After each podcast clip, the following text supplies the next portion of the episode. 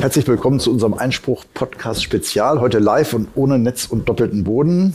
Unser Podcast für Politik, Justiz und Recht. Heute zum Thema Extremismus, Zeitenwende im Extremismus. Wie geht unsere Ordnung damit um? Ich bin Reinhard Müller, verantwortlicher Redakteur für Zeitgeschehen, Staat und Recht und FAZ Einspruch bei der FAZ. Und zu meiner Rechten sitzt Stefan Klenner. Hallo, liebe Hörer. Hallo, liebe Zuschauer. Sie merken schon an der Anrede, es ist heute ein bisschen anders als sonst. Also wir haben nicht nur Hörer, sondern auch Zuschauer. Das liegt daran, dass wir auf der Juracon sind. Das ist eine Jura-Karrieremesse und unsere Zuschauer haben sich heute schon den ganzen Tag über verschiedene juristische Berufe informiert ähm, und sind jetzt eben hier beim ähm, äh, äh, Einspruch-Podcast. Wir ähm, haben viele Jurastudenten im Publikum und einige davon sind bei ELSA. Das ist äh, eine europäische Jurastudentenvereinigung, die uns auch bei der thematischen Vorbereitung von dem Podcast unterstützt haben. Wir begrüßen zwei spannende Gäste. Neben mir Peter Müller, nicht verwandt und nicht verschwägert meines Wissens, aber sind wir nicht alle verwandt. Ähm, Richter des Bundesverfassungsgerichts und früher Ministerpräsident des Saarlands und man kann sagen Schmied der ersten schwarz-grünen Koalition, also Avantgarde. Was heute normal ist, war damals ganz neu. Sehr spannend, also Politiker und jetzt äh, Bundesverfassungsrichter. Herzlich willkommen, lieber Müller. Das ist mir ein Vergnügen. Ja, und bei Herrn Müller sitzt Valentin Lippmann, ähm, passt zu Schwarz-Grün. Das ist nämlich ein Grüner, ähm, stellvertretender Fraktionsvorsitzender der Grünen Landtagsfraktion in Sachsen, zugleich auch parlamentarischer Geschäftsführer und rechtspolitischer Sprecher äh, der Grünen Landtagsfraktion. Valentin Lippmann ist nicht Katja Mayer. Katja Mayer war vorher Kann angekündigt. Ja ähm, es ist die sächsische Justizministerin, die musste kurzfristig absagen. Aber wir sind sehr, sehr dankbar, dass Sie eingesprungen sind, Herr Lippmann. Danke, dass Sie zu uns gekommen sind. Sehr gerne, ist mir eine Freude. Herr Bundesverfassungsrichter Müller, früher war es ja relativ einfach. Extremismus war unterteilt in Rechts- und Linksextremismus. So war es auch aufgeführt im Verfassungsschutzbericht. Heute ist die Lage etwas unübersichtlicher, wie auch sonst an vielen Fronten. Es gibt Querdenker, die den Staat verächtlich machen, ablehnen. Man sieht gelegentlich Impfgegner, so neulich in Frankfurt mit Russland fahren oder mit dem Angriffszeichen der russischen Armee durch die Straßen wandeln. Also die Bedrohungslage scheint diffuser zu sein ist unsere Ordnung darauf vorbereitet? Also natürlich haben wir eine Veränderung im Extremismus, die Sie richtig beschreiben. Äh, die Dinge sind nicht mehr so klar zuzuordnen, wie das in der Vergangenheit der Fall war. Äh, das ändert nichts an der Tatsache, dass die Instrumente, äh, die unsere Ordnung vorhält, die das Grundgesetz, die die einzelnen Gesetze vorhalten, nach wie vor einen vernünftigen Rahmen bilden, um die freiheitlich-demokratische Grundordnung gegen extremistische Herausforderungen zu verteidigen. Und um das gleich vorab zu sagen, äh, am Ende ist die Stärke der freiheitlich-demokratischen Grundordnung nicht nur abhängig von den rechtlichen äh, Rahmenbedingungen, die wir haben. Am Ende ist er abhängig davon, wie viele Bürger bereit sind, sich für die Demokratie und die demokratischen Werte einzusetzen. Demokratie braucht nicht nur Gesetze, Demokratie braucht auch Demokraten. Nun ist unsere Ordnung ja relativ offen und frei. Und das Bundesverfassungsgericht hat selbst einmal gesagt, man darf auch diese Ordnung ablehnen. Und die Frage ist natürlich, wo verläuft eigentlich die Grenze zwischen einem Ablehnen dieser Ordnung und einem Extremismus, der auch beobachtet werden muss, der sanktioniert werden muss? vollkommen klar, jeder kann denken, was er will und äh, niemand ist verpflichtet, die grundgesetzliche Ordnung zu akzeptieren. Die grundgesetzliche Ordnung hat aber ein Recht, sich zu verteidigen, sich gegen diejenigen zu verteidigen, die sie aktiv bekämpfen. Äh, und ich glaube, das ist äh, der Punkt, äh, an dem es dann auch die Möglichkeit des staatlichen Einschreitens gibt. Wer versucht, zentrale Instrumente unserer Ordnung, Achtung der Menschenrechte, der menschenrechtliche Kern der Grundrechte, das Demokratieprinzip, das Rechtsstaatsprinzip außer Kraft zu setzen. Wer aktiv daran arbeitet, das außer Kraft zu setzen, der kommt an eine Schwelle, in der er damit rechnen muss, dass der Staat das nicht mehr hinnimmt. An einer Stelle hatten wir ein technisches Problem bei der Aufnahme. Deshalb reiche ich die Frage jetzt nach. Ich habe Herrn Lippmann damals gefragt, Welche Änderungen, Herr Lippmann, haben Sie beim politischen Extremismus in Sachsen gespürt? Was hat sich da getan? Naja, Sachsen ist ja regelmäßig trauriges Fallbeispiel für verschiedenste Probleme rund um verfassungsfeindliche Bestrebungen und deren auch aktive Inwerksetzung. Wir haben jetzt gerade erst wieder im Zusammenhang mit den Querdenken-Protesten gerade in Sachsen erlebt, wie schnell die Schwelle dann auch von der Meinungskundgabe, auch von der legitimen Infragestellung staatlicher Maßnahmen zum aktiven vermeintlichen Widerstandshandlungen, also zur gewalttätigen Bekämpfung auch des politischen Systems dann überschritten ist. Wir haben durchaus die Situation gehabt, dass wir in hoher Zahl es mit Angriffen von Querdenkern auf Polizistinnen und Polizisten, auf Gegenprotest zu tun hatten, bis hin aber auch zu Versuchen, den Landtag in Sachsen bei einer Demonstration zu erstürmen. Das, was wenige Monate vorher in Berlin knapp verhindert wurde, wurde dann auch nochmal in Sachsen in weit größerer Zahl und Verdichtung versucht. Und wir erleben schon, dass es in Sachsen, insbesondere im Bereich auch des Rechtsextremismus, immer mehr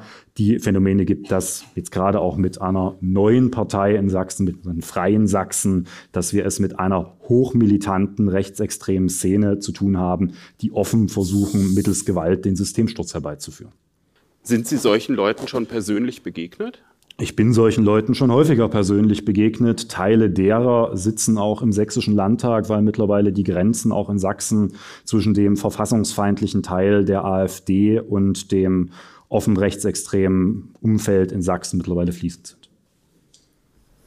Ich, war, ähm, ich erinnere mich daran, dass ich in Sachsen mal als Referendar im sächsischen Innenministerium an einem Stand stand und da lag auch der Verfassungsschutzbericht aus und dann kamen die sächsischen Bürger, das war Anfang der 90er, und blätterten und sagten, klar, Linkspartei wird beobachtet, Linkspartei damals sehr stark vertreten im Landtag und sagten, also es ist ja nicht anders als früher. Wieso wird eigentlich eine Partei, die frei gewählt wurde, im Landtag vertreten ist, damals schon beobachtet? Also es gibt ja diese besondere historische Erfahrung der DDR-Bürger, die kommen aus einer Diktatur und fragen jetzt, also sind vielleicht auch anfällige, aber fragen sich natürlich auch, was ist das jetzt mit der freien Meinungsäußerung?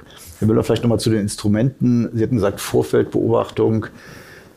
Ja, wie, wie vermittelt man das? Eine, eine Partei, die sozusagen, das gilt ja auch für die AfD oder Linkspartei stand auch teilweise unter Beobachtung, die ist frei gewählt in den Parlamenten, die war teilweise sogar Oppositionsführerin und wird zugleich vom Staat beobachtet. Der bloße Umstand, dass eine Partei bei einer Wahl äh, eine ausreichende Zahl an Stimmen erreicht, um Abgeordnete zu stellen, heißt ja nicht zwingend, äh, dass es äh, in dieser Partei nicht Bestrebungen gibt, nicht vielleicht auch Teilorganisationen oder Hilfsorganisationen gibt, äh, die ihrerseits nicht nur diese Ordnung des Grundgesetzes ablehnen, sondern die bereit sind, aktiv kämpferisch gegen diese Grundordnung einzutreten. Und das muss geklärt werden. Und deshalb gibt es eben die Möglichkeit, diese Bestrebungen zu beobachten. Wir haben das bis heute äh, bei Teilen äh, auch der Linkspartei, kommunistische Plattform. Äh, und wir haben das äh, äh, bei der AfD, da tobt im Moment ja ein Kampf äh, bisher noch vor den Verwaltungsgerichten um die Frage, ob Teile der AfD oder die AfD als Ganzes verfassungsschutzrechtlich beobachtet werden kann, als Verdachtsfall eingestuft werden kann, als Beobachtungsobjekt eingestuft werden kann. Das ist das normale Geschäft äh, der Verfassungsschutzbehörden. Und eine Demokratie, die sich nicht selbst aufgeben will, kommt daran nicht vorbei. Aber besteht auch die Gefahr, dass der Verfassungsschutz parteipolitisch instrumentalisiert wird von denjenigen, die schon seit Jahrzehnten im Landtag sind, die die wichtigen Posten auch in den Behörden besetzen und neue Parteien eben auch als Störenfriede begreifen? Rechtlich zulässig ist das nicht. Das tatsächliche Risiko besteht. Äh, und äh, das ist ja ein Hintergrund äh, auch der Rechtsprechung des Bundesverfassungsgerichts im Zusammenhang mit Parteiverboten. Da haben wir ja, damals ging es um die NPD, immer sehr, sehr stark darauf geachtet, dass dieser Versuch, die Beobachtung oder das Verbot von politischen Parteien zu nutzen, um politische Mehrheiten herzustellen oder zu sichern, nicht als zulässig angesehen wird. Und wenn er gemacht wird, ist die Maßnahme rechtswidrig und hat keine Aussicht darauf, juristischer Überprüfung standzuhalten. Herr Müller, Sie haben jetzt schon das NPD-Verbotsverfahren angesprochen. Sie waren damals Berichterstatter und es war nicht ein ganz einfaches Verfahren, weil es hatte vorher schon mal den Versuch gegeben, die NPD zu verbieten. Vor welchen Herausforderungen standen Sie damals als Bundesverfassungsrichter? Ja, das Verfahren war ein Verfahren, das in mehrfacher Hinsicht ein besonderes war. Zunächst einmal ist es so, Parteien dürfen äh, in der Bundesrepublik Deutschland aus guten Gründen nur vom Bundesverfassungsgericht verboten werden, von niemandem sonst. Äh, das heißt, wir sind erste Instanz, wir sind Tatsacheninstanz. Das ist das Bundesverfassungsgericht sonst nicht. Es musste also eine riesige Menge an tatsächlichem Material aufgearbeitet werden. Die zweite Frage, die wir zu klären hatten, die eine grundsätzliche Frage war, war die Frage, ist denn das, was uns da an NPD gegenübertritt, wirklich die Original-NPD? Oder ist das nicht eine Veranstaltung, die sehr stark über V-Leute, äh, über Vertrauenspersonen, die der Staat dort eingeschleust hat, eine, eine Veranstaltung, äh, die gar nicht original NPD wiedergibt. Auch das musste geprüft werden. Und zum Dritten hatten wir das Problem, die letzten Parteiverbotsverfahren, die materiell die Frage geprüft haben, ob ein Parteiverbot äh, angemessen ist oder nicht, stammten aus den 50er Jahren des vergangenen Jahrhunderts. Und da musste man natürlich noch einmal äh, darüber nachdenken, ob die Maßstäbe von damals auch heute noch passen. Wir haben sie auch teilweise verändert bei der Frage, was heißt darauf ausgehen, die freiheitlich-demokratische Grundordnung zu beseitigen. Vor dem Hintergrund äh, des Umstandes, dass natürlich ein Parteiverbot, so steht es im Urteil, die schärfste, aber auch eine sehr zweischneidige äh, Waffe der Demokratie ist. Es ist der Versuch des Schutzes der Freiheit durch die Beseitigung von Freiheit. Und das ist immer eine besonders heikle Sache. Das führte damals am Ende dazu, dass die NPD nicht verboten wurde. Herr Lippmann, Sie haben sich damals, glaube ich, schon gegen Rechtsextremismus engagiert, 2017. Was haben Sie gedacht, als Sie von dieser Entscheidung aus Karlsruhe gehört haben, die NPD wird nicht verboten? Das hatte ja eine lange Vorgeschichte, die Herr Bundesverfassungsrichter Müller ja auch schon gerade angesprochen hat. Ich war nie ein Freund dieses Instrumentariums, zum, bei der NPD zum Parteiverbot zu greifen. Die Risiken waren, wir haben das auch immer wieder sehr intensiv diskutiert, aus meiner Sicht damals zu groß, dass es scheitern würde. Es war ja vor allem auch die Rechtsprechung des Europäischen Gerichtshofs für Menschenrechte, die immer so noch wie das Damoklesschwert mit der Frage der Verhältnismäßigkeit darüber schwebte, wo ja dann auch die Entscheidung aus Karlsruhe sehr eindeutig war an der Stelle. Deswegen ich nie ein Verfechter war, dass das das entscheidende Instrument ist. Wir hatten mit der NPD zwei Legislaturen im Sächsischen Landtag zu tun. Das war noch bevor ich Landtagsabgeordneter wurde, aber ich kenne sie, weil ich zu dem Zeitpunkt schon Mitarbeiter meiner Fraktion war. Zumindest auch sehr unmittelbar. Und ich habe nie geglaubt, dass das das Instrument ist, was an der Stelle geeignet ist. Dazu war sie politisch in dem Fall zu unbedeutend. Und ich glaube schon, dass äh, auch dahinter teilweise sich ein bisschen zu sehr versteckte. Wir verbieten sie jetzt und dann sind wir das problemlos. Und gerade in Sachsen haben wir erlebt, dass äh, das allerhöchstens ein Teil der Symptombekämpfung gewesen wäre und dass es viel, viel wichtiger gewesen wäre, die grundliegenden problematischen Zusammenhänge, gesellschaftlichen Probleme auch äh, zu adressieren und vor allen Dingen unsere Demokratie zu stärken, als sich auf dem Parteiverbot auszuruhen an der Stelle.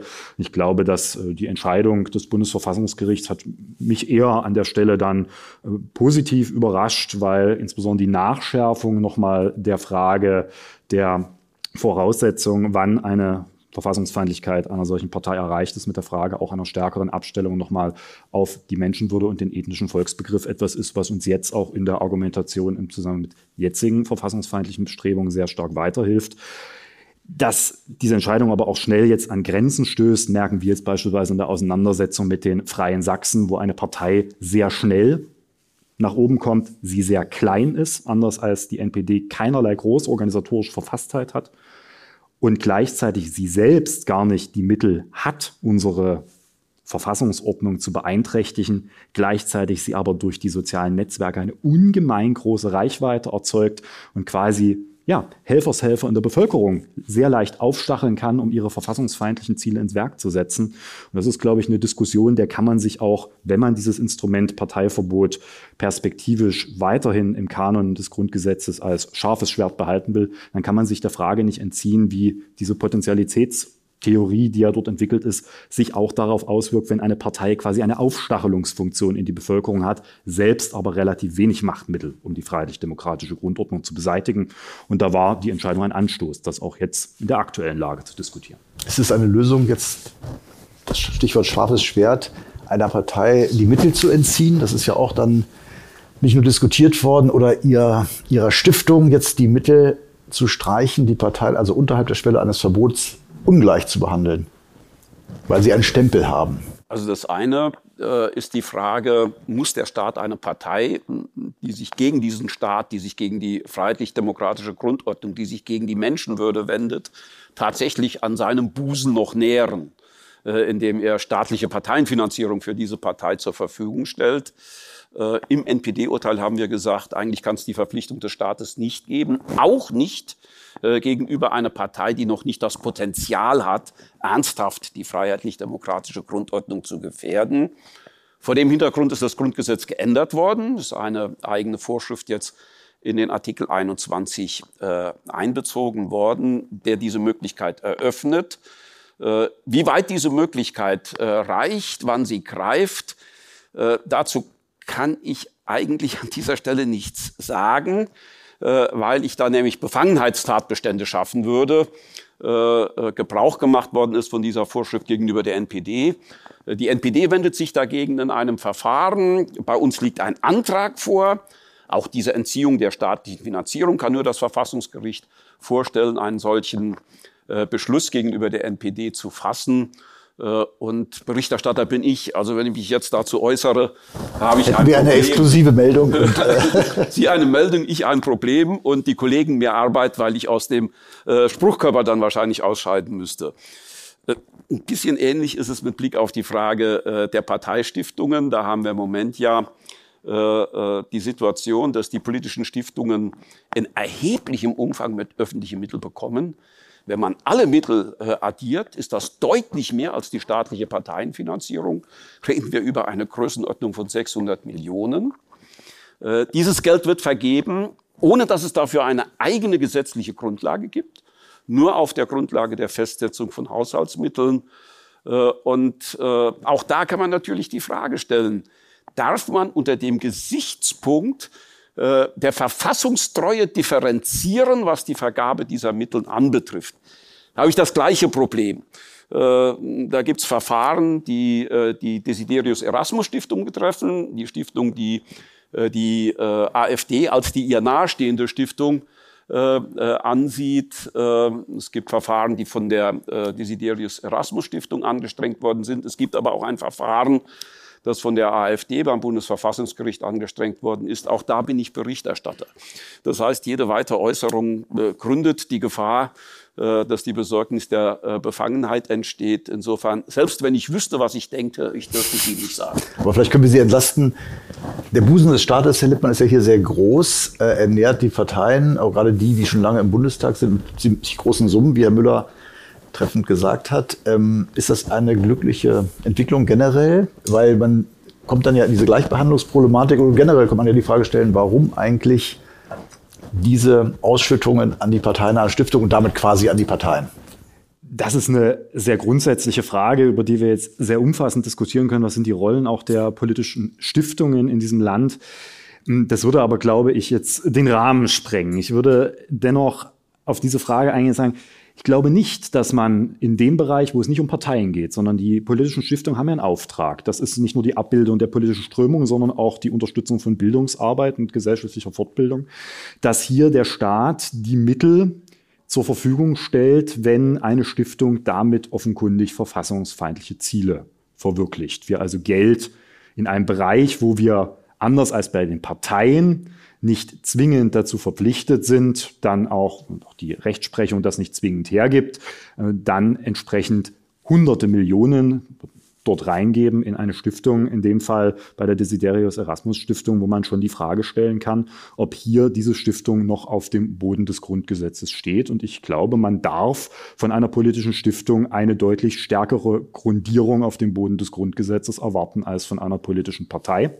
Und in dem Zusammenhang halte ich es durchaus für diskussionswürdig. Und da kommen ja nicht nur das, was der Bund äh, an die Stiftung gibt, sondern auch die Länder geben teilweise noch Geld in die Stiftung, zusätzlich noch in kommunale Bildung Bildungswerke, die mitunter dann parteiennah unterhalten werden, ob man das mal auf solide Grundlagen stellt. Und solide Grundlagen heißt, dass wenn man diesen Schritt gehen will, wo ich sehr dafür bin, zu sagen, in diesem Land kann man nur politische Bildungsarbeit als Stiftung betreiben, wenn man sich nicht nur zur Verfassung bekennt, sondern auch auf den Grundwerten des Grundgesetzes steht, dass äh, das entsprechend dann auch gesetzlich manifestiert wird, nicht nur mit dem Haushaltsgesetz, weil wenn ich eine solche Einschränkung vornehme, dann werde ich das nicht durch einen bloßen Haushaltsvermerk tun können, sondern da brauche ich ein ordentliches Stiftungsfinanzierung. Finanzierungsgesetz. Und ich glaube, es ist in der Zeit, das in Deutschland zu diskutieren. Aber Herr Lippmann, da muss ich jetzt einhaken, ähm, weil genau das macht die Ampel gerade nicht in Berlin. Sie haben ähm, das gerade mit einem Haushaltsvermerk gemacht und eben kein äh, Stiftungsfinanzierungsgesetz auf den Weg gebracht. Warum haben Sie das nicht hinbekommen? Ich glaube, die Diskussion dazu ist eine, die jetzt in den letzten Jahren sehr stark aufkommt. Es gab ja schon mal einen starken Zyklus der Diskussion der Stiftungsfinanzierung. Da ist meine Partei nicht ganz unschuldig. Äh, als die Grünen versuchten, in die Stiftungsfinanzierung in den 80ern zu kommen, äh, war das ja auch durchaus eine große Diskussion, wie umgehen mit den politischen Stiftungen. Die kommt jetzt wieder auf mit der nächsten Stiftung, die dort reinstrebt. Und ich glaube, dass durchaus diese Diskussion auch innerhalb der politischen politischen Parteien noch nicht am Ende geführt ist, auch innerhalb der jetzt die regierungstragenden Parteien in Berlin. Und ich glaube aber, dass es dort eine Entwicklung in den nächsten Jahren geben wird.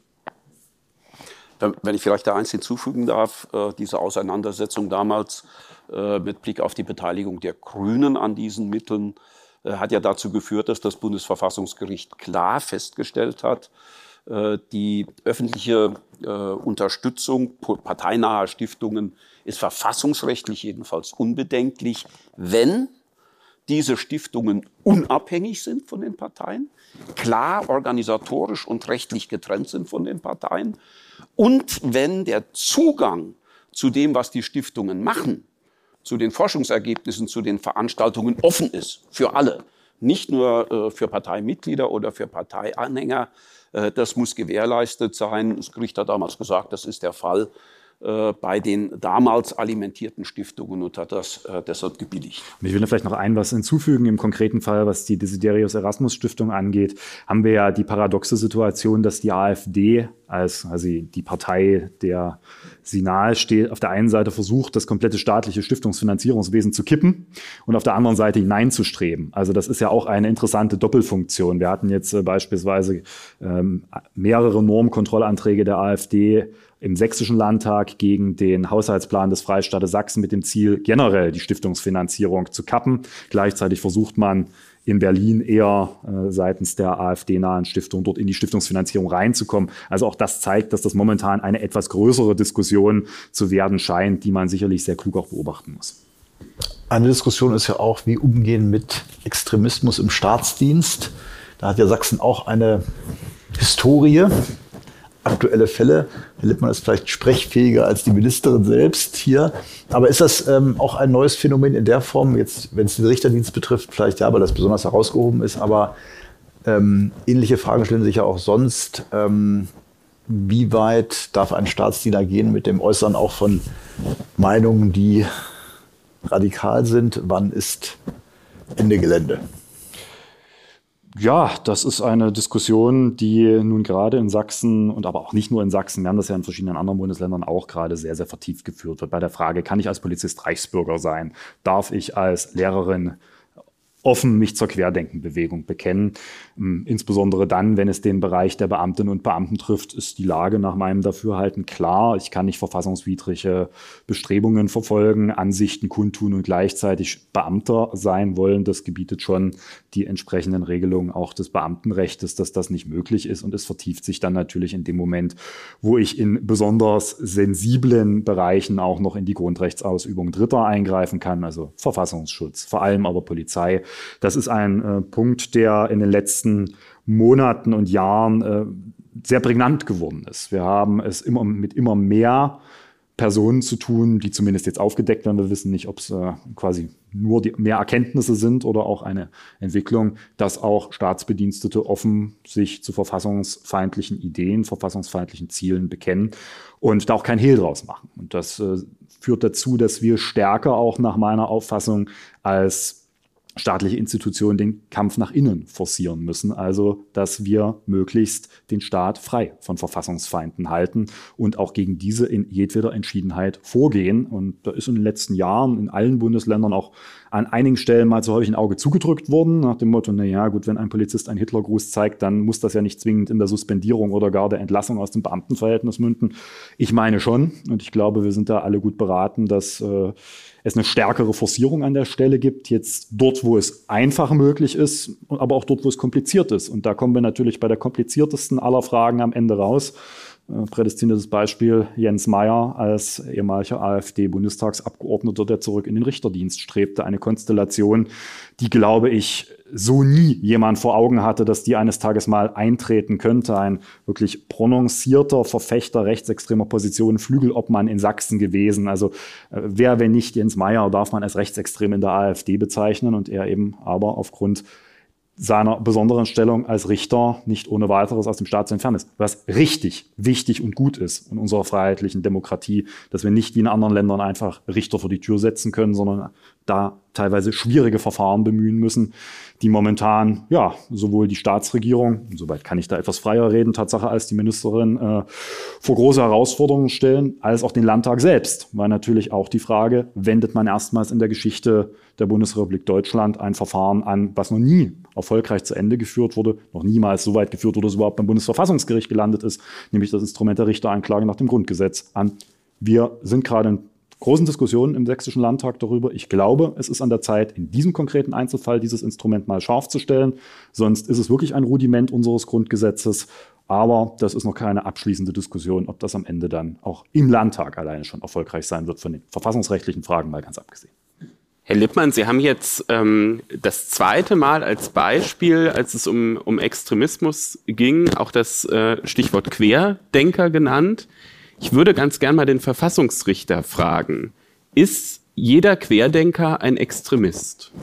Querdenken ist eine ganz normale äh, Möglichkeit, äh, sich eine politische Meinung zu bilden. Querdenken sagt für sich genommen ja nichts. Äh, man kann zum Beispiel der Auffassung sein, äh, dass äh, die Abseitsregel im Fußball äh, völlig falsch ist und dann ist man ein fußballpolitischer Querdenker. Insofern ist das bloße Etikett besagt überhaupt nichts. Sondern es ist immer zu fragen, um welche konkreten Inhalte geht, um welche geht es, um welche konkreten Aussagen geht es. Wenn natürlich dann die Rede davon ist, wir lebten in einer Diktatur, in einer Corona-Diktatur, wenn die Rede äh, davon ist, dass in diesem äh, Staat die Grund- und Menschenrechte missachtet und mit Füßen getreten werden, wenn zum Widerstand aufgerufen wird, äh, unter Berufung auf das Grundgesetz, obwohl die Voraussetzungen des Widerstandsrechts äh, nach Artikel 20 Absatz 4 überhaupt nicht gegeben sind, dann kommt man natürlich langsam in eine Position, in, äh, in eine Situation, in der man fragen muss, Kommt hier denn nicht tatsächlich extremes Gedankengut zum Ausdruck? Ist das nicht doch ein Fall von Radikalität? Einer Radikalität, bei der sich dann auch die Frage stellt, ob hier Schutzbedürfnisse äh, für die staatliche Ordnung entstehen. Und um nicht falsch verstanden zu werden, auch ich halte nicht jeden, der auf einer Querdenken-Demo geht, für per se verfassungsfeindlich. Man stellt sich bloß sehr schnell mit einer Reihe von ausgewiesenen Verfassungsfeinden auf eine Demonstration. Und das ist für mich auch etwas, was jeder für sich selbst ausmachen muss, was aber auch zeigt, man unterstützt dann entsprechend verfassungsfeindliche Positionen. Und dass es einen harten antidemokratischen Kern der Querdenkenbewegung gibt, das äh, zeigen sehr viele Äußerungen und auch äh, Analysen. Daran gibt es, glaube ich, keinen Zweifel. Der Begriff des Querdenkers, naja, da hat Herr Bundesverfassungsrichter schon das Treffende gesagt. Ich glaube auch mal der sächsische Ministerpräsident Kurt Biedenkopf galt in seiner Zeit als CDU-Generalsekretär auch mal als Querdenker. Also diese Begrifflichkeit selbst. Äh, Kann ich aus meinem früheren Leben bestätigen. diese Begrifflichkeit selbst ist natürlich etwas, was ein bloßes Etikett, das man sich selbst gewählt hat, ist, was jetzt nichts aussagt. Aber es ist natürlich mittlerweile auch zu einer Art, ja, Terminus technicus nicht ganz, aber Trivialbegriff einer Szene geworden, in dem zunehmend, und das ist, glaube ich, auch eine neue Entwicklung, eine breite Mobilisierung bis in die vermeintliche Mitte der Gesellschaft möglich ist für im Kern Umsturzgedanken gegenüber dem politischen System. Und das ist eine neue Entwicklung nach meinem Dafürhalten, weil das bisher dieses, dem hat sich ja auch der, das Bundesamt für Verfassungsschutz dann gestellt mit dieser neuen Entwicklung dieses Begriffs der verfassungsfeindlichen Delegitimierung des Staates, dass man eben mit der klassischen Logik, dass Verfassungsfeindlichkeit etwas, was an den Rändern stattfindet, nicht mehr weiterkommt. Und das zeigt quasi die momentanen Bestrebungen, dass es bis weit in die Mitte der Gesellschaft diesen Glauben gibt, man sei in der Diktatur mittlerweile gefangen, äh, sei einem sämtliche Rechte genommen und daraus leitet man das Recht ab, die Institutionen der Demokratie anzugreifen und ja, faktisch zum Systemsturz aufzurufen, nicht nur, sondern auch zu mobilisieren. Inwiefern tragen Sie denn als Gesetzgeber und Sie als Bundesverfassungsrichter als Institution Verantwortung für diese Entwicklung. Am Anfang war ja von Querdenkern zu Beginn der Corona-Krise keine Rede. Es gab auch Entscheidungen, des Bundesverfassungsgerichts die äh, Einschränkung der Versammlungsfreiheit aufgehoben haben, weil man gesagt hat, ihr müsst natürlich demonstrieren können. Und dann gab es eine Entwicklung, jedenfalls auf Bundesebene, wo der Eindruck bei manchen, vielleicht auch gar nicht so wenigen, entstand, es wird alles abgesegnet, zum Beispiel auch vom Bundesverfassungsgericht, was so beschlossen wird, wird nicht mehr differenziert. Ähm, es wird eine carte blanche erteilt und anscheinend hat auch das dazu geführt, dass viele, auch äh, durchaus Akademiker, angehende Akademiker, Leute, die sonst alles lesen, die jetzt plötzlich nur noch ausschnittsweise lesen, in diesen Wahn vielleicht einer, äh, des Vorwurfs einer Corona-Diktatur kommen. Aber gibt es da vielleicht auch eine Verantwortung in den Parlamenten, im Gericht, dass man den Eindruck erweckt hat, ähm, es kann alles so laufen und die Strenge, mit der wir sonst hingucken, Verfassungsschutzgesetz in Bayern etwa, Vorratsdatenspeicherung. Und diese Strenge beim Grundrechtsschutz, die ist jetzt plötzlich bei den Corona-Maßnahmen nicht mehr Existenz. Also für das Gericht würde ich sagen, äh, den Vorwurf kann man nicht machen. Das Gericht hat nicht alles durchgewunken. Es sind, sagen Sie ja zu Recht, Maßnahmen beanstandet worden, mit Blick auf die Versammlungsfreiheit, mit Blick auf die Religionsfreiheit. Soweit äh, andere Maßnahmen bestätigt worden sind, insbesondere Maßnahmen des Gesetzgebers, bestätigt worden sind, äh, sind dies Entscheidungen, äh, die sehr ausführlich begründet sind und die natürlich zwei Umständen Rechnung tragen müssen. Das eine ist, wir bewegen uns typischerweise im Bereich der Grundrechtskollision. Also da ist eben nicht nur das Grundrecht des Versammlungsteilnehmers, da ist nicht nur das Grundrecht derjenigen, der, desjenigen, der seine Religion ausüben will, der seine Meinung sagen will, sondern da stehen auf der anderen Seite natürlich auch äh, der Schutz von äh, Gesundheit, der Schutz des Lebens, äh, der Schutz der Leistungsfähigkeit unserer Gesundheitssysteme. Und das muss dann gegeneinander abgewogen werden. Das ist das eine. Und das zweite, was man berücksichtigen muss bei dieser Abwägung, gibt es natürlich eine Einschätzungsprärogative des Gesetzgebers wir, die äh, Richterinnen und Richter des Bundesverfassungsgerichtes, sind nur mittelbar demokratisch legitimiert. Wir sind nicht vom Volk gewählt. Äh, unmittelbar demokratisch legitimiert ist der Gesetzgeber, sind die Abgeordneten.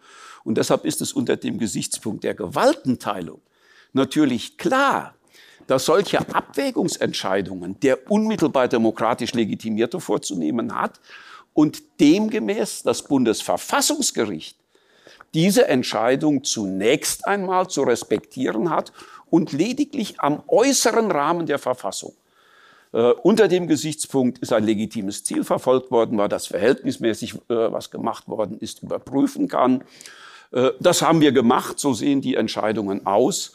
Das ist völlig losgelöst von der Frage, ob das politisch richtig war, was der Gesetzgeber äh, da entschieden hat.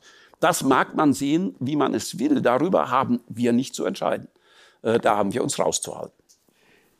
Diesen Abwägungsprozess, den hat es ja auch in den Parlamenten sehr stark gegeben. Ist vielleicht nicht immer in dem Maße geführt worden, wie es auch am Anfang notwendig gewesen war.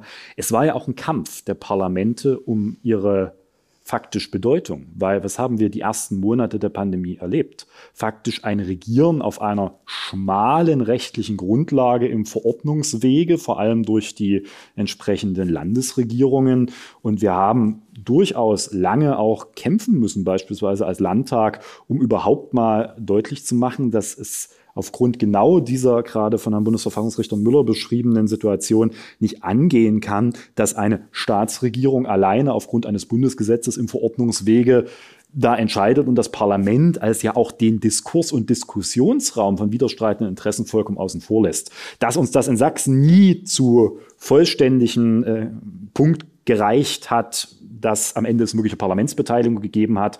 Das ist leider ein Manko der Regierungskonstellation in Sachsen. Ich hätte mir da mehr vorstellen können, weil ich auch glaube, dass mehr Diskussion, mehr Akzeptanz geschafft hätte, äh, geschaffen hätte an der Stelle.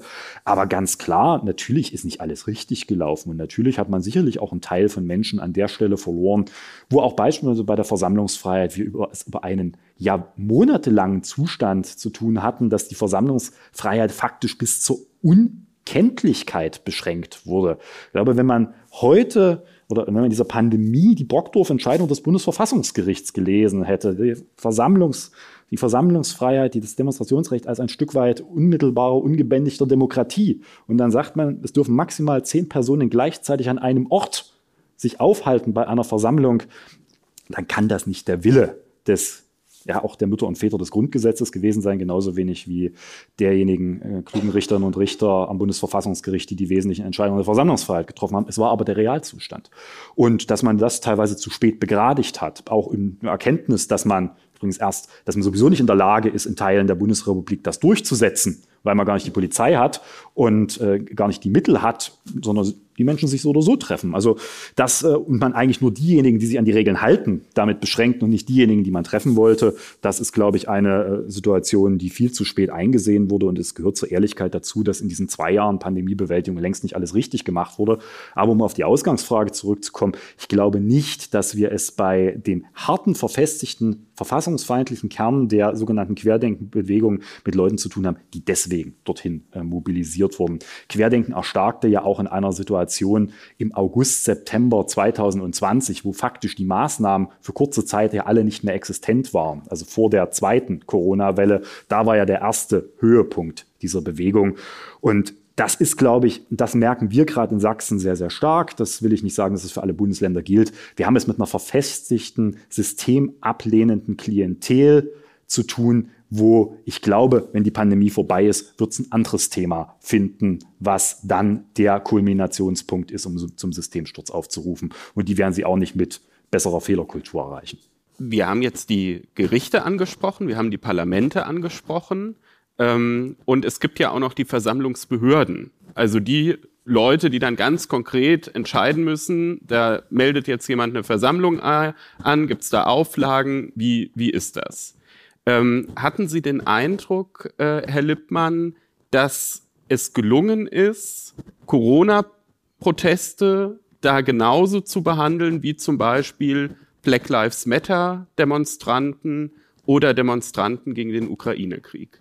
Nein, das hat verschiedene Gründe. Äh, zum einen, es, es war auch für die Versammlungsbehörden, da will ich die gar nicht in Schutz nehmen, aber ja durchaus eine neue Situation. Eine lange Zeit hat man im Versammlungsrecht gepredigt, äh, Vermummungsverbot, Vermummungsverbot, Vermummungsverbot und plötzlich gab es ein Vermummungsgebot äh, im Sinn von, sie haben einen Mundschutz zu tragen bei den Versammlungen. Das war jetzt natürlich für die ein oder andere Versammlungsbehörde auch ein Kulturwandel. Aber also wir haben schon erlebt, dass es in den Versammlungsbehörden eine massive Unkenntnis und das ist auch eine Frage von, von Schulungen im Bereich des Versammlungsrechts gibt, wie man in solchen Situationen umgeht, was für Ausnahmemöglichkeiten es überhaupt gibt, was überhaupt an Beschränkungen im Versammlungsrecht wann, wie, wo möglich sind. Das führt auf der einen Seite dazu, dass man es teilweise gelassen hat, auf der anderen Seite zu auch kuriosen Übersprungshandlungen, indem man dann also Dinge getan hat in der Beschränkung, die auch nicht notwendig gewesen wären. Aber ich glaube, vielen, vielleicht auch äh, von den Zuhörerinnen und Zuhörern, ist noch das in äh, leidlicher Erinnerung, was da in Leipzig im November 2020 passiert ist, diese 30.000er Demonstration auf dem Augustusplatz un ohne dass dort großartig sich an Abstände gehalten wurde, ohne dass sich dort an Masken gehalten wurde. Und die Sicherheitsbehörden haben zugeschaut. Das war natürlich ein Zustand, wo äh, sie keiner mehr ernst genommen hat äh, in der Durchsetzung des Rechtsstaates an der Stelle. Und das hat die auch bestärkt, indem das immer wieder zu versuchen. Und das hat lange gedauert, ehe man begriffen hat, dass natürlich wir auf der anderen Seite, auf der einen Seite ein sehr liberales Versammlungsrecht haben, wofür ich auch stets kämpfe. Auf der anderen Seite Versammlungsfreiheit nicht Narrenfreiheit heißt und sich bei der Versammlungsfreiheit auch an Regeln zu halten hat als Versammlungsteilnehmer und Versammlungsteilnehmer und die auch durchgesetzt werden müssen. Sie haben gesagt, irgendwann kommt ein anderes Thema. Das Thema ist jetzt auch schon da, der Russlandkrieg. Und ich hatte ja schon angesprochen, mitunter sieht man diese Symbole des Angriffskrieges auch bei Corona-Demonstrationen. Gibt es eine Masse, von deren Größe Sie vielleicht auch überrascht sind, von Leuten, die eben aus verschiedenen Anlässen das gesamte System doch ziemlich schnell in Frage stellen, die vielleicht früher nicht so sichtbar war, die jetzt aber durch soziale Netzwerke oder auch auf Demos ähm, sich äußert. Ist das eine kritische Masse? Ist, ist die größer, als man gedacht hat? Also mir liegen da keine wissenschaftlichen Erkenntnisse vor, äh, die belastbar äh, in die eine oder in die andere Richtung ausgewertet werden könnten. Deshalb habe ich da nur eine persönliche Einschätzung dazu. Meine persönliche Einschätzung ist erstens, äh, ich glaube, dass unter den Bedingungen der sozialen Netzwerke vieles sichtbar geworden ist, was vorher schon da war ob natürlich die Eigendynamik, die soziale Netzwerke entwickeln, dazu führt, dass sich das dann noch einmal verbreitert, äh, äh, dass die Masse äh, also größer wird, ist eine schwierige Frage, die ich nicht abschließend beantworten kann. Insgesamt ist mein Eindruck, ist die, die quantitative Herausforderung für äh, die freiheitliche Demokratie eine bewältigbare. Äh, entscheidend ist sicherlich die konsequente Durchsetzung der rechtlichen Vorgaben. Entscheidung, entscheidend ist aber auch, da komme ich auf das zurück, was ich anfänglich schon einmal gesagt habe, dass es eben viele gibt, die mit offenem Visier für demokratische Grundwerte und, und Grundrechte eintreten. Äh, das liegt ja auch unserer ganzen Parteiverbotsrechtsprechung zugrunde. Wir haben immer gesagt, äh, die freiheitliche Ordnung des Grundgesetzes setzt auf die Kraft des Arguments, setzt darauf, dass sich die Vertreter und Befürworter und Freunde des demokratischen Systems mit offenem Visier mit den Feinden der Demokratie auseinandersetzen und sie dadurch so an den Rand drängen, dass sie keine Chance haben ein Mittel, ähm, was das bewirken soll, dass sich mehr Bürger für Demokratie einsetzen, ist das Demokratiefördergesetz, was zurzeit innerhalb der Ampel ähm, diskutiert wird, ähm, durchaus auch noch streitig äh, diskutiert wird. Mich würde interessieren, Herr Müller, entspricht es dem Bild unseres Grundgesetzes, NGOs dauerhaft staatlich zu alimentieren? Also genauso wie äh, das Bundesverfassungsgericht gesagt hat, der Staat hat das Recht, nicht die Pflicht, aber das Recht, äh, parteinahe politische Stiftungen zu unterstützen, kann er natürlich auch sonstige Organisationen, äh, die sich zum Ziel gesetzt haben, Gemeinwohlziele zu verwirklichen, sich für diese einzusetzen, diese voranzubringen, unterstützen. Das ist eine politische Entscheidung. Äh, das ist keine verfassungsrechtliche Entscheidung. Was der Staat nicht machen darf, er darf aus seiner Neutralisation, aus seiner Neutralitätsposition nicht heraus. Der Staat muss neutral bleiben gegenüber politischen Parteien. Da darf er die Wettbewerbslage nicht verfälschen gegenüber Religionen. Dem Staat muss jede Religion äh, gleich viel wert sein gegenüber politischen und gesellschaftlichen Bestrebungen. Der Staat hat sich neutral zu verhalten, aber im Rahmen der Neutralität Ermöglichungsräume zu schaffen, das ist ihm unbenommen. Herr Lippmann, wird die Ampel diesem Neutralitätsgebot gerecht, wenn im Eckpunktepapier für dieses Demokratiefördergesetz drinsteht, Antifeminismus stört das gesellschaftliche Miteinander? Muss ich jetzt Feminist sein, um künftig auf dem Boden der freiheitlich-demokratischen Grundordnung zu stehen? Nein, also da muss man relativ klar ja abschichten. Wir haben es mit auch einem übrigens Extremismus übergreifenden äh, Phänomen des Antifeminismus zu tun. Das ist durchaus was, was Sie im verfestigten Rechtsextremismus genauso finden wie im Islamismus. Und wenn ich Demokratie fördern will, dann muss ich natürlich auch das beseitigen, was quasi auch Demokratie beeinträchtigt. Und das heißt jetzt nicht, dass Sie überzeugter Feminist oder überzeugte Feministin sein müssen, um in den Förderungsbereich zu kommen, aber dass natürlich auch der Kampf gegen Antifeminismus Ausdruck unserer Wertordnung des Grundgesetzes ist, nämlich der Verwirklichung der Gleichstellung. Und das ist schon ein Punkt, wo ich glaube, jetzt mal generell das Demokratiefördergesetz, dass wir da in eine vollkommen richtige Richtung gehen. Weil vieles über das, was wir jetzt diskutiert haben, ist natürlich Symptombekämpfung letztendlich auch von dem, was Herr Bundesverfassungsrichter Müller auch gerade noch mal sehr stark betont hat, dass es natürlich auch mitunter zu wenig lautstarke Demokratinnen und Demokraten gibt, die auch offen sich entsprechenden Bestrebungen, verfassungsfeindlichen Bestrebungen entgegenstellen. Die Wertordnung des Grundgesetzes ist nichts ohne die Menschen, die sie leben. Und deswegen müssen wir diejenigen unterstützen, die sie tagtäglich leben. Auf der einen Seite mit auch konkreter Förderung von Demokratiearbeit vor Ort, was übrigens nicht unbedingt heißt, wie immer alle glauben, dass das sehr stark politische Bildung sein muss. Das kann auch Selbstwirklichkeitserfahrung sein anhand demokratischer Prozesse. Ich glaube auch, dass das ein sehr wichtiges Element ist, was wir viel, viel stärker brauchen, dass Menschen vor Ort erleben, was Demokratie eigentlich ist, dass sie Teil des Staates sind und nicht die Politik da oben, dass sie eigentlich mitentscheiden. Aber auf der anderen Seite, und das ist ein anderer Aspekt, der damit jetzt weniger zu tun hat, aber damit auch reinspielt. Wir müssen die demokratischen Diskursräume auch stärker schützen.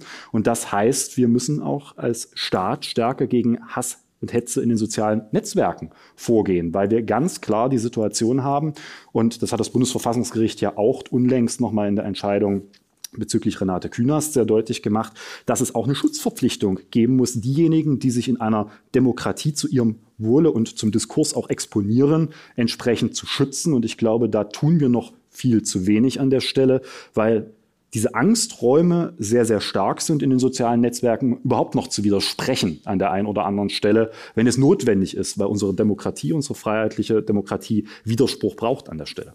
Das Stichwort demokratischer Diskursraum ist eigentlich ein, ein wunderbares Stichwort, denn natürlich ist dieser Podcast auch ein demokratischer Diskursraum. Und wir haben ja schon zu Beginn gesagt, wir sind hier auf der Juracon, einer Jura-Karrieremesse mit vielen Jurastudenten im Publikum. Und ähm, wir wollen heute auch die Möglichkeit geben, auch Fragen aus dem Publikum zu stellen an unsere beiden Gesprächspartner.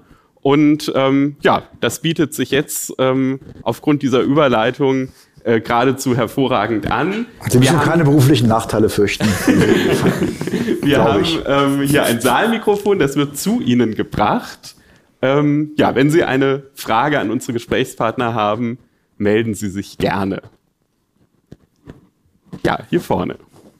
So, ähm, Herr Lippmann, Sie hatten ja jetzt gerade schon äh, Online-Inhalte angesprochen. Wir hatten in dem Aktionsplan gegen Rechtsextremismus im Innenministerium bereits das Netzwerkdurchsetzungsgesetz gesehen. Was glauben Sie denn, inwiefern das sowas praktisch in der Zukunft vielleicht einfacher gestalten könnte, das zu verfolgen oder eben auch tatsächlich zu verbieten?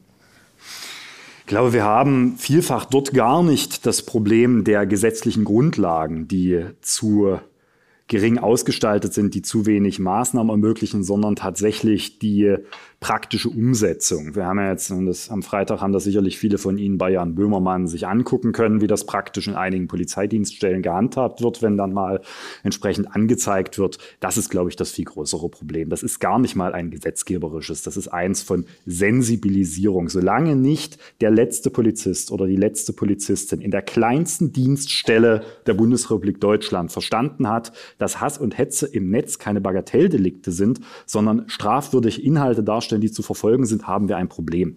Und das setzt wesentliche Intensivierung von Fortbildung, aber auch eine stärkere Intensivierung von der Frage, äh, voraus, was eigentlich das Bild ist, was wir mit Polizei verbinden, was wir auch vermitteln, was Polizei eigentlich ist, dass es eben nicht nur darum geht, den Rechtsstaat als solches durchzusetzen, sondern dass dahinter eine Werteordnung steht, die jeder Polizist und jede Polizist durch ihr kleines Handeln auch im tagtäglichen Dienst verteidigt. Und das fehlt mir viel zu häufig auch in der Polizeiausbildung, in den Curricula. Und da müssen wir deutlich mehr tun, damit die Durchsetzung dann auch funktioniert, wo wir definitiv viel Luft nach oben haben.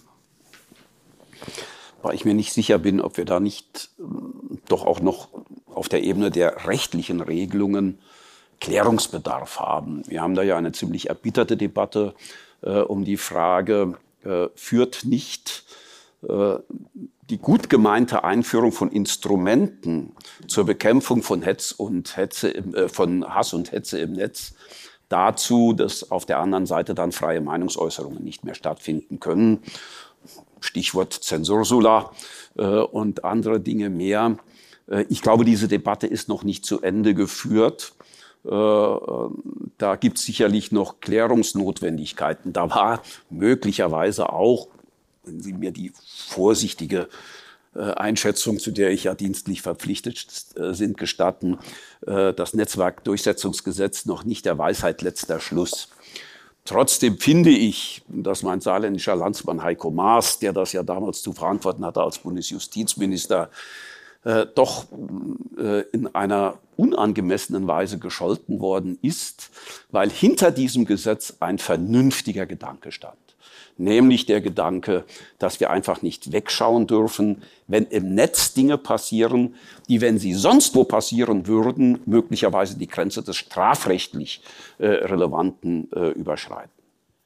Äh, ich hätte eine Frage an die Runde, so allgemein. Ähm, wie und wo sehen Sie Möglichkeiten, sowohl den Rechts- als auch den Linksextremismus einzudämmen? Also sowohl auf rechtlichen Grundlagen als auch auf äh, Regierungsgrundlagen. Also rechtlich, verfassungsrechtlich glaube ich, dass das Instrumentarium zumindest grundsätzlich ausreichend ist, über das wir verfügen. Äh, bin mit Ihnen der Meinung, äh, da ist eher die Frage, gelingt es uns an allen Stellen, das Recht konsequent durchzusetzen? Äh, da müssen wir über Vollzugsdefizite äh, nachreden. Aber das rechtliche Instrumentarium, um Extremismus zu, be, äh, zu bekämpfen, ist ausreichend. Das beginnt im Grundgesetz.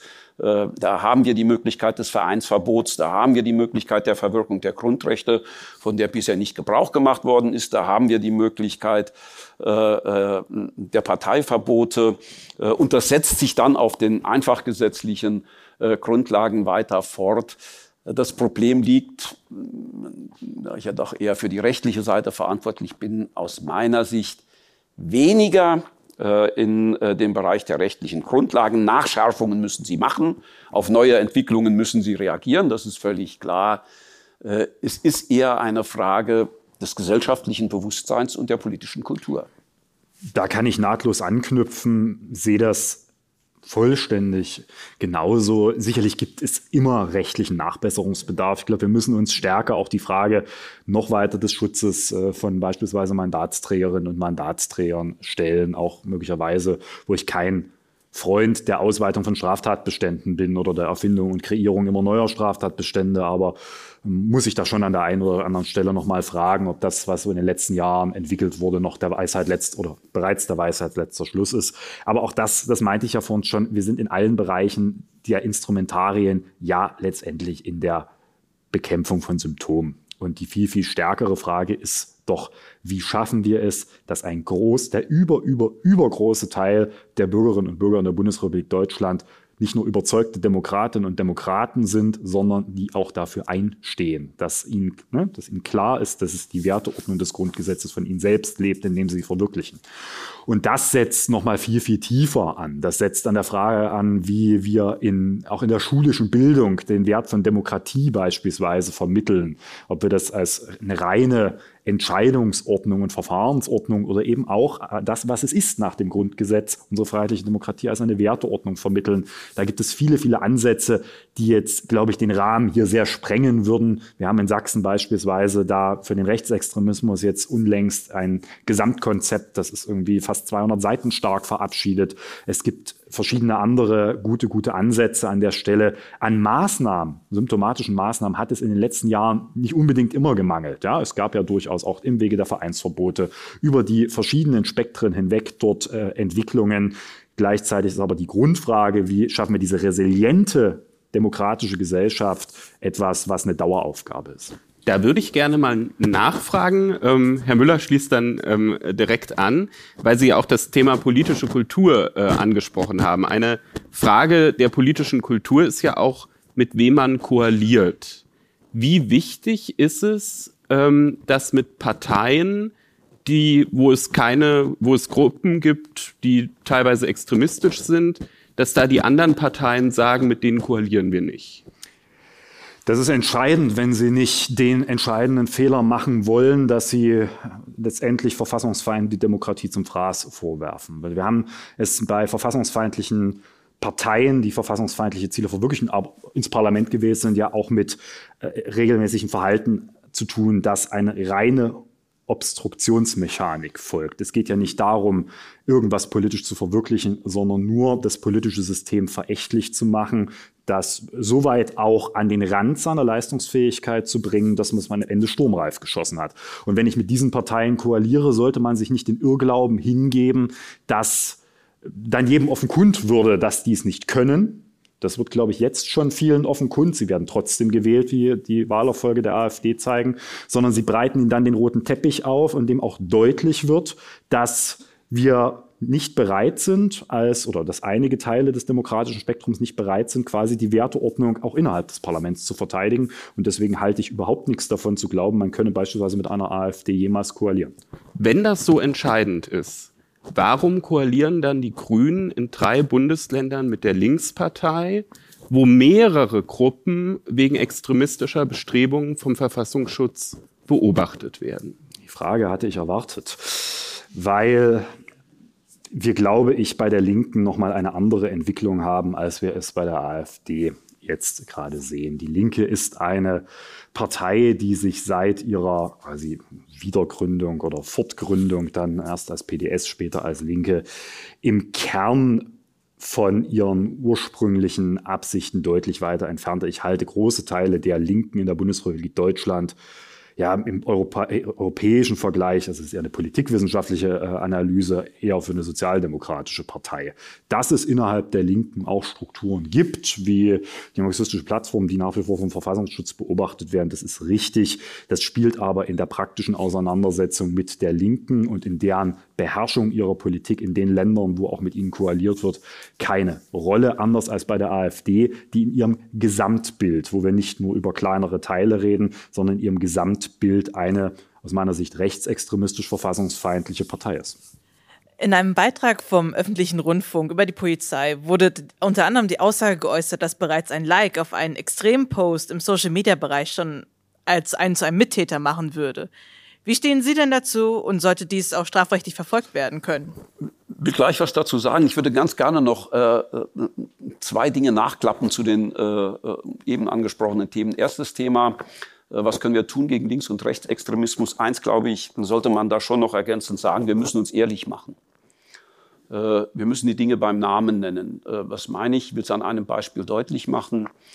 Äh, wir haben äh, im letzten Jahr erlebt einen dramatischen Anstieg antisemitischer äh, Taten und Äußerungen in der Bundesrepublik Deutschland. Wenn man etwas näher hinschaut, stellt man fest, dass doch durchaus feststellbar ist, wo das herkommt. Und dass das durchaus etwas mit einer bestimmten Verankerung im politischen Spektrum zu tun hat.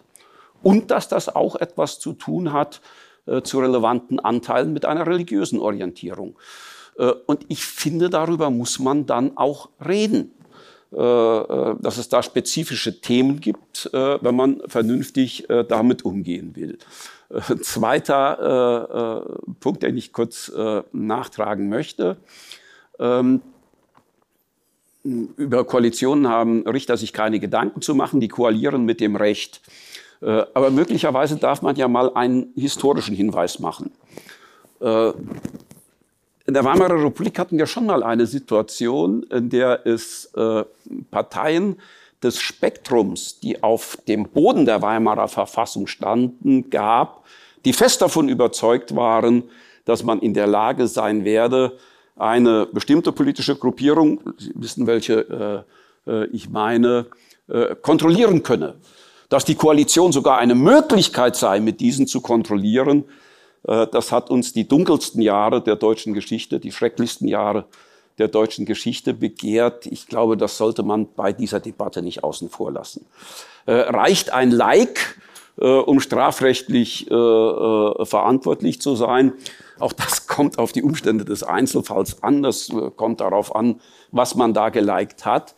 Grundsätzlich haben wir äh, in dieser Debatte um die Frage radikale Einstellungen, und das ja eben diskutiert mit Blick auf die Möglichkeit der Einstellung im öffentlichen Dienst, ja in der Rechtsprechung immer darauf hingewiesen, dass es natürlich das Phänomen des Mitläufers gibt, äh, der aus welchen Gründen auch immer und gar nicht mal aus Überzeugung hinter bestimmten Dingen herläuft. Das alleine macht natürlich einen noch nicht zum Extremisten. Aber kann es sein, Herr Lippmann oder Herr Müller, dass wir auch mehr aushalten müssen? Müssen wir alles verfolgen? Müssen wir uns vielleicht von manchen Propagandadelikten verabschieden? Kann es, könnte man nicht auch die Grenze ziehen, wo zu Gewalt aufgerufen wird oder wo Gewalt ausgeübt wird? Es gibt ja auch Staaten, die eine andere Tradition haben, die sagen, im Grunde bis zur Grenze von wirklicher gewaltsamer Hetze könnt ihr alles sagen. Man kann natürlich immer darüber streiten, ist es jetzt ein Ehrendelikt oder nicht, aber wir verfolgen ja auch viele Sachen, die sind Symbole, Zeichen, verbotene Zeichen, verbotene Fahnen. Da muss man wieder die Zeichen, die so ähnlich sind, auch noch verbieten. Kann man nicht auch sagen, auch gerade im Blick auf soziale Medien, ich muss es auch nicht lesen, ich muss es nicht wahrnehmen, ich kann es ignorieren. Es gibt eine berühmte Entscheidung des amerikanischen Supreme Court, für uns unvorstellbar, das war glaube ich 70er Jahre, also lebt noch Holocaust-Überlebende. Und da hat eine Gruppe von wirklich Neonazis, muss man sagen, ist mit Hakenkreuzfahnen durch das Viertel der Holocaust-Überlebenden marschiert und eine Menschenrechtsorganisation hat die unterstützt, hat auch viele Mitglieder verloren. Supreme Court hat gesagt, ja, das dürft ihr. Man muss es ja nicht, man kann die Fenster zumachen. Also die Nazis dürfen da durchmarschieren. Das ist natürlich ein Extremfall, der bei unserer Geschichte unvorstellbar ist und zu Recht auch anders gesehen werden kann. Aber trotzdem die Grundsatzfrage, weil Sie auch gesagt haben, wir müssen aufpassen bei der Meinungsfreiheit, muss man nicht einfach auch sagen, dazu gehört das Aushalten auch von äh, ziemlich widerwärtigen, sagt ja auch Karlsruhe, ekelhaften, widerwärtigen Meinungen. Und das scheint mir so ein bisschen unterzugehen, dass das eben auch zum Diskurs gehört. Das ist so. Das heißt aber nicht, dass es keine Grenzen gibt. Und äh, Sie sagen das ja selber, Herr Müller, man muss natürlich sehen, wenn das in unterschiedlichen Staaten unterschiedlich gehandhabt wird, hat das natürlich auch mit unterschiedlichen historischen Erfahrungen zu tun. Äh, dass bei uns die Holocaust-Lüge strafrechtlich äh, relevant ist, hat einfach mit unserer Geschichte zu tun und ist auch der Versuch, aus unserer Geschichte zu lernen. Da kann man sehr unterschiedlicher Meinung drüber sein. Gibt es auch sehr unterschiedliche Meinungen. Äh, die muss man auch aushalten. Aber sagen wir, dass ein Gesetzgeber vor dem Hintergrund unserer Geschichte, vor dem Hintergrund, nie wieder darf sich derartiges wiederholen, zu sagt, sagt, hier setze ich auch das Schwert des Strafrechts ein, ist ein legitimes Ergebnis einer politischen Debatte. Da kann ich anderer Auffassung sein. Da muss ich halt Mehrheiten schaffen, die die rechtliche Situation verändern, die neue Gesetze machen. Ich glaube, man muss sich nochmal die jeweilige Dimension dann auch vor Augen führen. Also ich bin nun auch wirklich kein Anhänger jeder Meinungsäußerung äh, zu verfolgen. Das ist, das habe ich ein viel zu großes liberales Herz, selbst als Grüner. Aber die Frage ist ja schon, wann kommen wir in den Bereich wirklich, dass das Ganze eine Einschüchterungswirkung erzielen will. Und da sind wir schon bei einigen gerade Phänomenen, die wir jetzt auch in den sozialen Netzwerken immer wieder sehen, sehr schnell dabei. Und wenn man das mal beispielsweise auf die analoge, in Anführungsstrichen, Ebene ziehen will, haben wir immer noch in vielen Versammlungsgesetzen das Rudiment des Uniformverbotes. Und äh, das hat ja in der Vergangenheit auch Blüten getrieben. Ich glaube, die Piratenpartei hatte da in ihren Anfangsjahren auch ab und zu mal Probleme mit, weil die immer mit ihren orangen T-Shirts des Weges kam.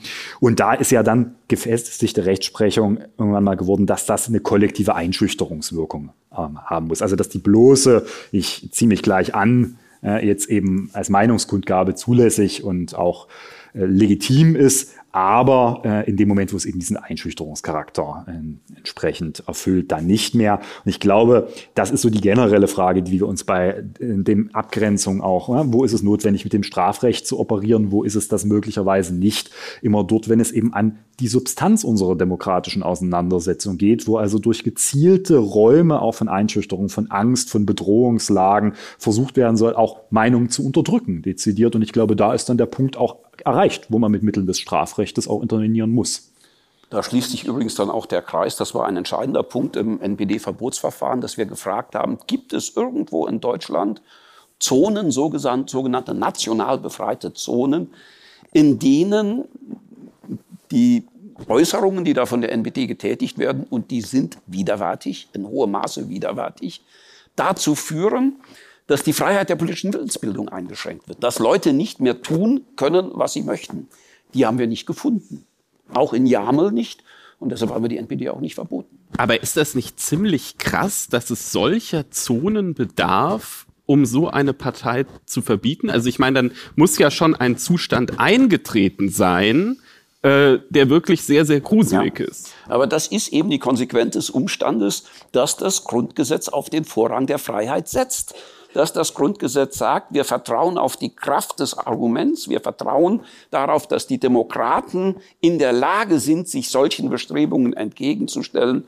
Und erst als aller, allerletztes Mittel, als absolute Ultima Ratio, wenn Leute ihre Rechte nicht mehr wahrnehmen können, deswegen erst dann schreitet der Staat ein. Jetzt waren wir wieder ziemlich viele auf dem Podium. Ich würde mal wieder ins Publikum geben. Wir haben nämlich noch ein paar Fragen. Vielleicht einfach mal hier so reihum. Ähm, Vielleicht äh, auch mal eine Frage an die Runde. Ähm, und zwar hatten Sie ja gerade mit der Widerwärtigkeit gewisser Meinungen ähm, auf den Inhalt ähm, gewisser Meinungsäußerungen Bezug genommen. Und mich würde dann interessieren, ob man beim Extremismus, der ja dadurch gekennzeichnet ist, dass die Mittel extrem sind und nicht die Inhalte, vor allem ähm, zwischen Links- und Rechtsextremismus beziehungsweise der Verwerflichkeit beider ähm, unterscheiden könnte, weil man ja sagen muss, dass der Rechtsextremismus, wie beispielsweise vertreten von der MPD, ähm, auf Inhalten aufbaut, die sagen, dass Menschen verschiedener Volkszugehörigkeiten oder ethnischen Gruppen nicht gleichwertig sind, um es mal plakativ, um ein plakatives Beispiel zu nennen, und auf der anderen Seite Linksextremismus auch vertreten kann äh, oder darin ausarten kann, dass feministische Perspektiven oder Meinungen auf eine extreme Art vertreten werden. Und dass Männer und Frauen gleichgestellt werden sollen, ist ja definitiv inhaltlich weniger verwerflich als diese zuvor genannte rechtsextreme Position. Das ist auch noch nicht so ganz extrem. Ja, aber wenn dann eben extreme Mittel verwendet werden. Irgendwie steht das im Artikel 2 des Grund, im Artikel 3 des Genau, ich, ich meine, wenn die, wenn die, wenn die Mittel dann extrem werden und beispielsweise dann das äh, so äh, vorangebracht werden soll, indem dann ähm, Autos zerstört werden oder Häuser angemalt werden oder irgendwie sowas. Vielleicht machen wir es so, dass wir auch Fragen ein bisschen sammeln, weil wir haben noch etwa 20 Minuten und ich habe noch ziemlich viele Hände gesehen. Vielleicht können wir immer so drei Fragen sammeln und dann gebündelt hier antworten. Ich hätte noch mal eine Frage zum Parteiverbot. Und zwar, Sie meinten ja, dass man dazu national befreite Zonen braucht. Aber könnte das nicht im Extremfall dann dazu führen, dass das Parteiverbot zu spät kommen würde? Ich wollte noch mal auch bezüglich ähm, dem Ex Extremismus in der EU fragen, wie das eben sich darauf auswirkt. Also ob es dort eine Rolle hat, jetzt auch bezogen auf die Präsidentschaftswahl in Frankreich, die ja doch nicht ganz so unknapp war. Und ähm, genau wie wir uns da vielleicht auch lösungsorientiert, nicht nur national, sondern EU international verhalten sollten. Das waren jetzt drei Fragen. Dann würde ich jetzt aufs Podium gehen, Herr Müller. Also, ähm, fangen wir mal an äh, mit der Frage zum NPD-Verbotsverfahren beziehungsweise der Frage des Parteiverbots. Es gibt sehr angesehene große deutsche Staatsrechtslehrer, die genau ihre These vertreten. Die sagen, äh, äh, das Parteiverbot kann eigentlich gar nicht funktionieren, denn man kann eine Partei erst verbieten, wenn sie so stark geworden ist, dass man sie gar nicht mehr taktisch, äh, dass sie, man, man sie gar nicht mehr faktisch äh, verbieten beziehungsweise das Verbot nicht mehr durchsetzen kann. Äh, ich glaube nicht, dass das so ist. Die Potentialität, die man braucht, um ein Parteiverbot auszusprechen, setzt viel früher an. äh, national befreite Zonen heißt ja, es muss das irgendwo geben und heißt nicht, es muss ein flächendeckendes Phänomen werden. Äh, wir haben es untersucht, äh, ganz konkret mit Blick auf einen Ort mit 35 Einwohnern. Äh, selbst dort haben wir es nicht feststellen können, irgendwo am Ende einer Straße in Mecklenburg-Vorpommern. Selbst dort haben wir es nicht feststellen können. Aber dieses Parteiverbot, insofern würde ich Ihnen, glaube ich, sogar recht geben, dieses Parteiverbot ist ein Instrument, das dann einsetzt, wenn die Demokratie eigentlich versagt hat. Eine zweite Frage äh, ist äh, äh, diese Frage, wie ist das äh, mit Blick auf äh, Extremismus in Europa? Ich äh, würde sagen, das ist ein bisschen eine Frage, wie Sie Extremismus definieren und wie stark die Grenzen zwischen Extremismus und Populismus versch verschwimmen. Äh, wenn Sie sich anschauen, Präsidentschaftswahl in Frankreich, äh, äh, Marine Le Pen äh, hat ihren Abstand im Vergleich zur vorherigen Wahl gegenüber dem amtierenden Präsidenten halbiert. Und es ist keineswegs so, dass es die Alten und Unverbesserlichen allein waren, die sie gewählt haben. Sie hat auch bei äh, jungen Leuten äh, zum Teil höhere Zustimmungsraten, als sie im Gesamtergebnis erzielt hat. Kommen wir nun von der deutsch-französischen Grenze. Auf der anderen Seite der Grenze äh, in Lothringen äh, hat sie die Mehrheiten gewonnen über alle Altersgruppen hinweg. So. Äh, für mich dokumentiert dies eines. Wir bewegen uns auf einem dünnen Eis. Demokratie ist alles andere als selbstverständlich. Rechtsstaat ist alles andere als selbstverständlich. Wir haben mitten in der Europäischen Union Regierungschefs, die das Prinzip der illiberalen Demokratie vertreten. Und illiberale Demokratie heißt nach deren Definition, ich rede über Ungarn, den wahren Willen des Volkes aus den Fesseln des Rechtsstaates zu befreien. Das ist mit deutlicher Mehrheit getragene Regierungspolitik in einem Mitgliedstaat der Europäischen Union. Äh, mir macht das eigentlich nur wirklich eins bewusst, nämlich, äh, dass es notwendig ist, zunächst einmal sich bewusst zu machen, dass die Demokratie und Rechtsstaat nicht voneinander trennen können. Das gehört beides zusammen. Ohne eine vernünftige Demokratie werden die Herrschenden auf Dauer den Rechtsstaat beseitigen. Und ohne Rechtsstaat, mit Gewaltenteilung, mit Minderheitenschutz, wird es auf Dauer keine demokratischen Freiheiten geben. Es macht aber auch deutlich, dass einfach die Wachsamkeit der Demokraten gefordert ist. Das ist der entscheidende, der entscheidende Punkt. Das werden sie nicht nur mit rechtlichen Regelungen machen, das werden auch nicht nur die herrschenden Politiker machen. Da muss jeder etwas für tun. Sie auch. Also der Kern, ich fange gleich mit der Frage ein, der Kern ist ja, wenn ich es jetzt mal ganz zurückführe auf die freiheitlich-demokratische Grundordnung, dann werden Sie da graduelle Unterschiede feststellen, die sehr groß sind in einigen Bereichen, in anderen eher weniger. Aber im Kern natürlich, wenn Sie sich jetzt vor allem die Frage, die Sie ja angesprochen haben, auch nochmal der Menschenwürde und der Frage des ethnischen Volksbegriffs nähern, dann ist das natürlich etwas, was sehr, sehr stark den Rechtsextremismus prägt und damit auch eine sehr, sehr starke, also der Rechtsextremismus richtet sich per se gegen die Menschenwürde, definitorisch. Und im Linksextremismus verschwimmt das dann auch deutlich stärker. Das war auch so ein bisschen das Problem, um nochmal auf das Projekt zu kommen, bei den Verfassungsschutzbehörden ja, mit der klassischen mit der klassischen Spektrentheorie, andere nennen es Hufeisentheorie, die Corona-Demo zu gehen und zu zählen, wie viele Rechtsextreme habe ich auf der Corona-Demo gefunden und daraus die Frage abzuleiten, war das eine verfassungsfeindliche Veranstaltung. Und weil ich dort relativ wenig offenkundige Rechtsextremisten mit entsprechenden Insignien gefunden habe, dann die Schlussfolgerung zu machen, naja, wird schon keine verfassungsfeindliche Demonstration gewesen sein. Und ich glaube, wir sind gut beraten, diese sehr schematischen Logiken von Verfassungsfeindlichkeit zu verlassen, weil sie uns gerade auch selbst verlassen. Sie, die Welt ist komplexer geworden. Auch die Frage, wer sich verfassungsfeindlich betätigt und äußert, ist komplexer geworden. Das ist eben nicht mehr nur die, ich habe da nie dran geglaubt, in Anführungsstrichen Ränder der Gesellschaft. Das ist bis weit in die Mitte der Gesellschaft durchdrungen. Auch Thesen anzuhängen, die zum Sturz unseres freiheitlich-demokratischen Systems führen sollen. Und insoweit sind wir gut beraten, eher Tatsache an der Frage, das festzumachen, was ist wirklich der Kern der Verfassungsfeindlichkeit, anstatt der Frage alter äh, Hufeisentheorien. Ich habe selbst bei einem der äh, Theoretiker studiert mit Uwe Backes, die das immer sehr stark äh, ja auch propagiert haben.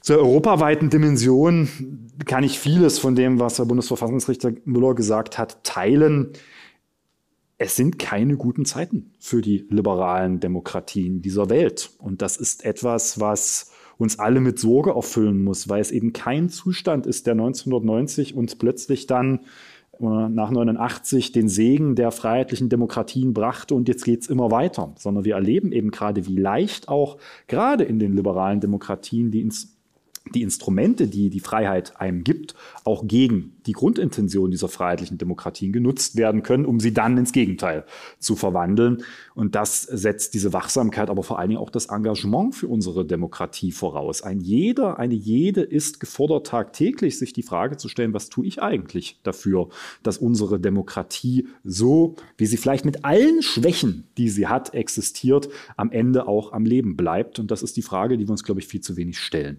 Und zum Parteiverbot und der Potenzialität, und da möchte ich nochmal auf das, wir vorhin ich glaube, an dem Punkt, ohne dass ich den Parteiverboten als äh, groß das Wort reden will. Ich bin da selbst immer großer, großer Kritiker, gerade bei der NPD gewesen. Ich glaube, diese Potentialitätsthese, die muss man sich nochmal stärker vergegenwärtigen, eben im Lichte der sozialen Medien. Das war 2017 auch eine andere Situation und die NPD war nie die Partei, die die große Mobilisierungswirkung in den sozialen Netzwerken erzielen konnte. Ich glaube aber, wenn wir heute mit den Freien Sachsen beispielsweise eine Partei vor Augen haben, die selbst eine Hand, na, vielleicht ein paar mehr einstellige Zahl von Mitgliedern nicht mal wirklich Verbandsstrukturen hat, wir gleichzeitig noch nicht mal prüfen können mit dem Blick auf die Frage FAP-Entscheidung, ist das überhaupt schon eine Partei? Ne? Wir müssen diese Übergangszeitraum zulassen. Aber faktisch ja zu Wahlen antritt und gleichzeitig selbst relativ wenig tut, aber durch die sozialen Netzwerke sich einer Zahl von tausenden Helfershelfer bedienen kann, die dann auch vom Landtag stehen und der Meinung sind, wir wollen da jetzt rein. Da muss man, glaube ich, die Frage der Potenzialität nochmal sich neu überdenken. Ich weiß, das Bundesverfassungsgericht wird das erst tun, wenn es einmal wieder ein solches Verfahren auf den Tisch hat. Ich glaube nicht, dass es dazu alsbald kommen wird, aber zumindest in der theoretischen Durchdringungstiefe muss man sich diese Frage nicht nur stellen, sondern es, muss sie auch, es muss auch gestellt werden auch ne, die Frage der Wahrnehmung sicherlich, Sie haben jetzt Jameln erwähnt und der Frage der national befreiten Zonen. Es gibt Räume, in, glaube ich, in der Bundesrepublik Deutschland, und da will ich gar nicht nur auf mein Heimatbundesland rekurrieren, da würden Ihnen heute die, diese Frage Menschen anders beantworten als vielleicht noch 2017. Ja, herzlichen Dank, dass Sie auf höchstem Niveau und bis an die Grenze der Befangenheit gehend so unterhaltsam und fundiert äh, gesprochen haben. Ganz herzlichen Dank und auch Ihnen allen für die rege Teilnahme.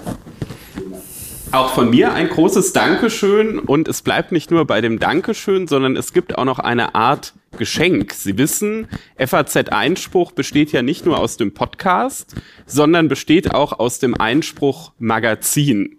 Und ähm, wir werden gleich an dem äh, Stand von FAZ Einspruch noch äh, solche kleinen Coupons verteilen für ähm, verlängerte Probeabos von FAZ Einspruch.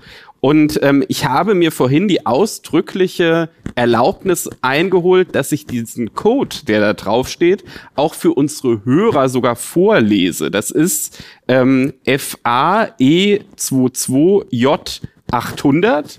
Der gilt jetzt nicht unbegrenzt. Also Sie, wenn Sie die ähm, Folge in einem halben Jahr anhören, wird das nicht mehr gelten, aber er gilt für eine gewisse Zeit unter faz.net Schrägstrich FAE Examen ähm, können Sie ein solches Probeabo für Einspruch abschließen. Ansonsten auch von meiner Seite ein herzliches Dankeschön und bleiben Sie Einspruch treu.